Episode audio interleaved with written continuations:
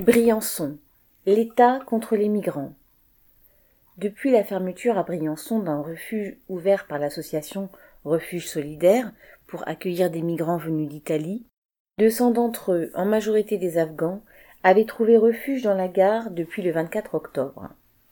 Ils ont dû évacuer la gare et une partie d'entre eux ont rejoint une église, le 25 octobre, avec l'accord de l'évêque de Gap.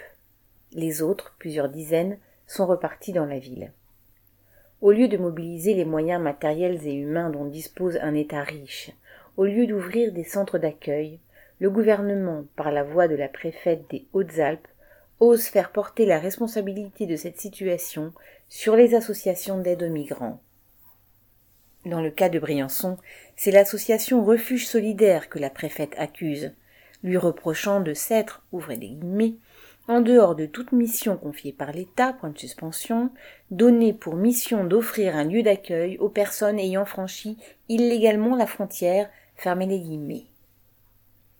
L'État ne fait rien pour accueillir dignement ces migrants chassés par la misère et la guerre dans leur pays. Mais c'est aux associations qui font avec bien peu de moyens qu'il adresse ses reproches et envoie sa police. Cédric Duval.